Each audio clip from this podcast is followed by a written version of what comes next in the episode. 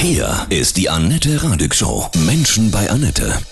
Heute bei mir zu Gast Finanzexperte und Bestsellerautor Marc Friedrich. Guten Morgen, Marc. Grüße dich. Wunderschönen guten Morgen, Annette. Hallo. Wir haben jetzt ganz neu bei uns im Programm, je täglich 10.30 Uhr, 18.30 Uhr, die Börsendaten, Gewinne, Verluste, vor allem auch Gold. Spannende Zeiten, schwierige Zeiten auf den Finanzmärkten. Ich denke, viele sind völlig verunsichert. Meine Frage wäre zunächst, was, was kann man denn jetzt überhaupt noch investieren, wenn man Geld über hat? Eine ganze Menge. Also wir stehen gerade vor dem größten Vermögen Vermögenstransfer der Geschichte. Und man muss jetzt wirklich aktiv werden, weil wir haben ja seit 2016 eine Nullzinsphase. Das heißt, Geld auf dem Konto bringt keine Zinsen mehr. Und dahingehend muss man auf jeden Fall jetzt anfangen zu investieren. Da eignen sich natürlich limitierte Werte. Ich bin großer Verfechter von Sachwerten. Also alles, was durch die Natur oder durch die Mathematik limitiert ist, sollte man im Portfolio haben, mhm. weil die Notenbanken ja in Deutschland, aber auch weltweit Geld drucken, als ob es keinen Morgen gibt, um halt diese Corona-Pandemie aufzufangen um die Rezession abzupuffern und dahingehend natürlich Edelmetalle, die sind durch die Natur limitiert, aber auch viele andere Sachen wie zum Beispiel Diamanten oder Bitcoin finde ich spannend, ne, schon länger auf meiner Empfehlungsliste, aber natürlich auch Aktien, aber da muss man natürlich jetzt schon ein bisschen selektiv vorgehen, weil viele Aktien auch schon überteuert sind. Mhm. Thema Bitcoin, ja, du weißt natürlich komplett, was das ist, viele wissen das nicht. Man hört es immer so, aber was ist es? Es ist eine quasi fiktive Währung, könnte man das sagen? Also es ist wie digitales Gold, ja, also mhm. Ähm, Bitcoin ist das einzige Gut weltweit, was wir wirklich beziffern können, was wie viel es mal geben wird, nämlich 21 Millionen Einheiten. Und es wird digital hergestellt durch einen mathematischen Code, also dahingehend auch nicht manipulierbar. Es ist dezentral, also nicht von der EZB oder von der Politik. Man kann nicht irgendwie manipuliert oder beeinflusst Darf werden. Darf ich kurz fragen? Es also es gibt nur einen ja, bestimmten Umfang davon, diese 21. Genau, es wird, mhm. Genau, es wird mal 21 Millionen Einheiten geben. Mhm. Das heißt, nicht mal jeder Millionär auf der Welt kann ein Bitcoin besitzen, weil es gibt mehr mhm. Millionäre als, als Bitcoin irgendwann. Ja. Und ähm, es ist durch, durch einen mathematischen Code limitiert mhm. und das macht natürlich sehr, sehr spannend und es ist halt nicht in der Obhut eines Staates oder eines Politikers, ja zumeist tendieren, Schulden zu machen. Und dahingehend ist es eine demokratische Chance für ein neues Geldsystem und das Geldsystem wird digital in Zukunft. Die Notenbanken weltweit arbeiten jetzt schon an ihren eigenen digitalen Währungen und das ist die Zukunft. Und noch haben wir alle die Möglichkeit, da mit einzusteigen. Mhm. Und ich sage immer meinen Kunden in der Honorarberatung, sage ich immer, nehmt 100 Euro und wenn die 100 Euro weg sein soll, sollten, wovon ich nicht ausgehe, dann gut, dann geht er einmal weniger Abendessen, was aber derzeit nicht möglich ist. Gut, dann geht er einmal weniger was bestellen. Und ähm, wenn es sich aber verfünffacht, verzehnfachen sollte, so wie es in den letzten Jahr, Jahren ja auch war, dann kann es euer Leben komplett verändern. Ne? Und dahingehend sollte jeder, um ein breit gestreutes Portfolio zu haben, auch ein bisschen was in dieser Zukunftstechnologie haben, Blockchain und Bitcoin. Und es kann jeder hinbekommen, kann man gerne mal auf meiner Webseite gucken, friedrich-partner.de. Da kann man dann auch dann äh, Informationen einfordern per E-Mail. Mhm. Dahin dahingehend, also man sollte, das ist die Zukunft, man sollte tatsächlich da auch was investieren. Okay, also alles, was limitiert ist, was nicht unbegrenzt möglich ist, ja. Gold ist ja sehr spannend. Das gibt es ja auch nur noch limitiert. Mhm. Ne? Es sei denn, wir mhm. finden mhm. noch irgendwo was. Das wäre natürlich schön, ne? Genau, ja klar, natürlich. Mhm. Ja.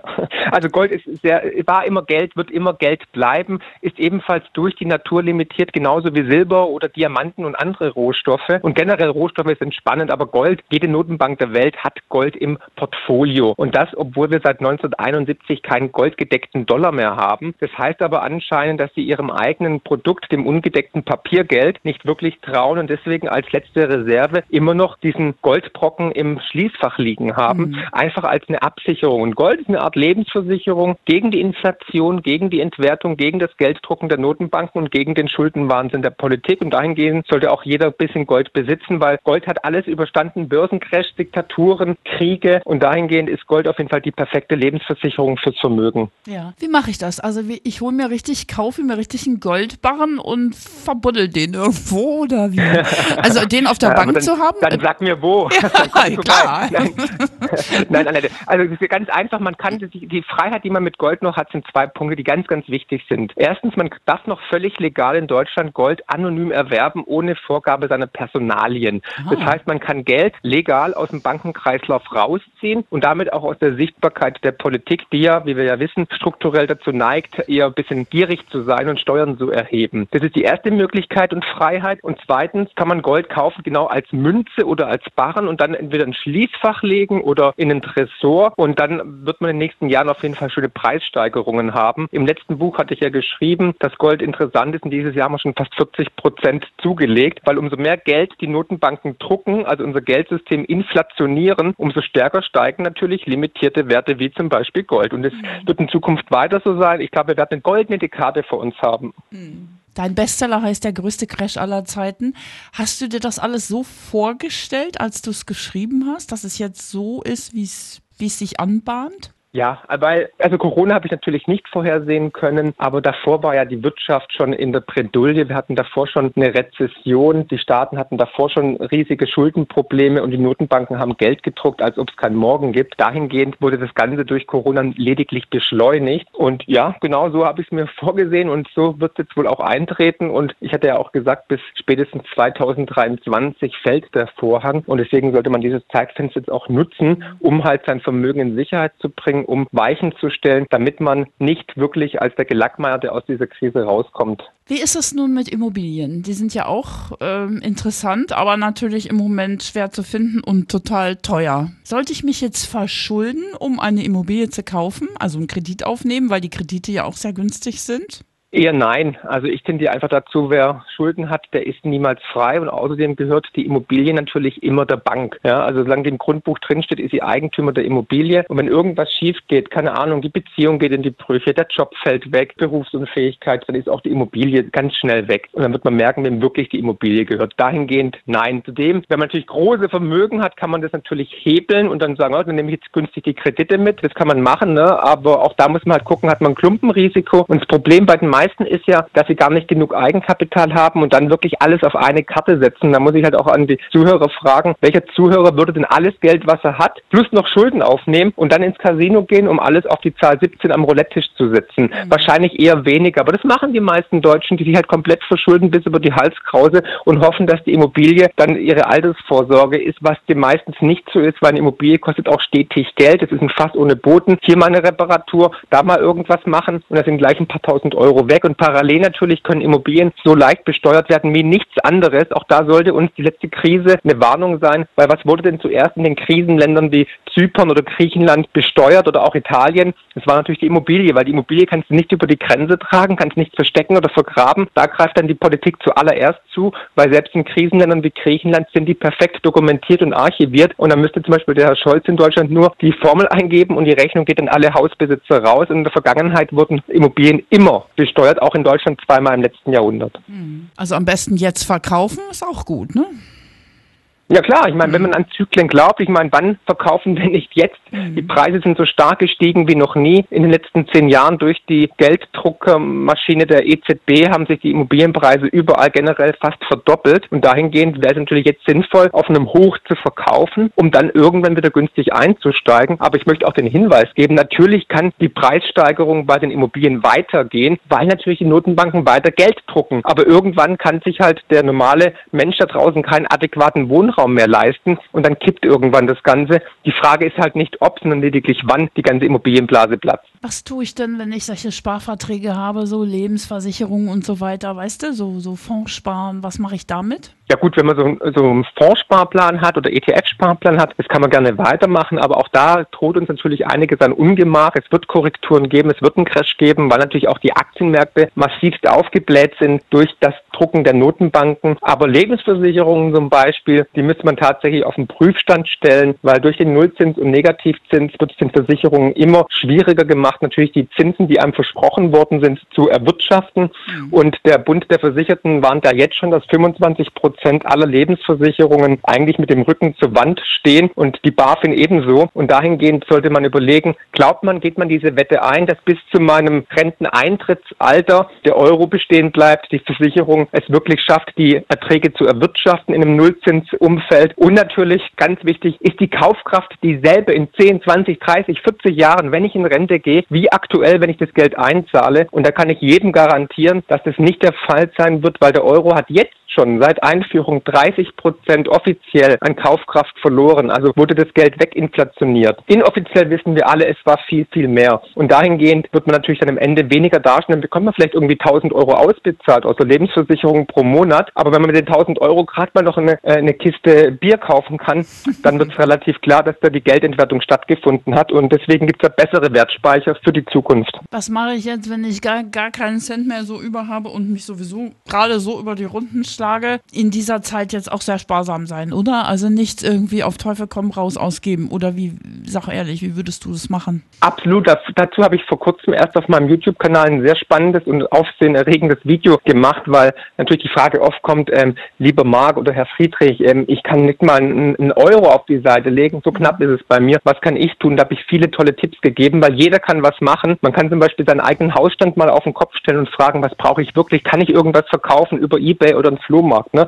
Ja. Ähm, wo kann ich mal die Versicherung überprüfen? Kann ich ein paar Euro sparen bei Versicherungen? Welche Versicherungen sind wirklich notwendig? Und so weiter. Da kann man viel, viel machen. Stromanbieter ähm, wechseln und so weiter. Handyvertrag überprüfen. Und da kommen wirklich aus eigener Erfahrung, kann ich das auch sagen, auch im Kundenstamm in der Honorarberatung kommen viele tausend Euro teilweise zusammen, die man im Jahr tatsächlich spart. Und dieses Geld würde ich dann einfach als ein Gegengewicht investieren in limitierte Werte. Eine Silbermünze kostet 20, 22 Euro. Eine kleine Goldmünze kann man für 100, 200 Euro kaufen und Bitcoin kann man schon mit ab 10, 20 Euro kaufen. Hm. Und dahingehend sollte man auf jeden Fall dann ähm, in solche Sachen investieren, weil die haben mehr Potenzial, einem zu helfen, dann da aus dieser Misere rauszukommen, als wenn man da irgendwelche Papierprodukte investiert, wo dann viele mit die Hand aufhalten und am Endeffekt bleibt das wenigste für den Kunden selbst übrig. Hm, wie bist du jetzt so zum Finanzexperten geworden? Hast du dich als, als kleiner Junge schon für Geld interessiert, für Banken? Wie war das so? Ich finde es immer spannend, so ein Weg.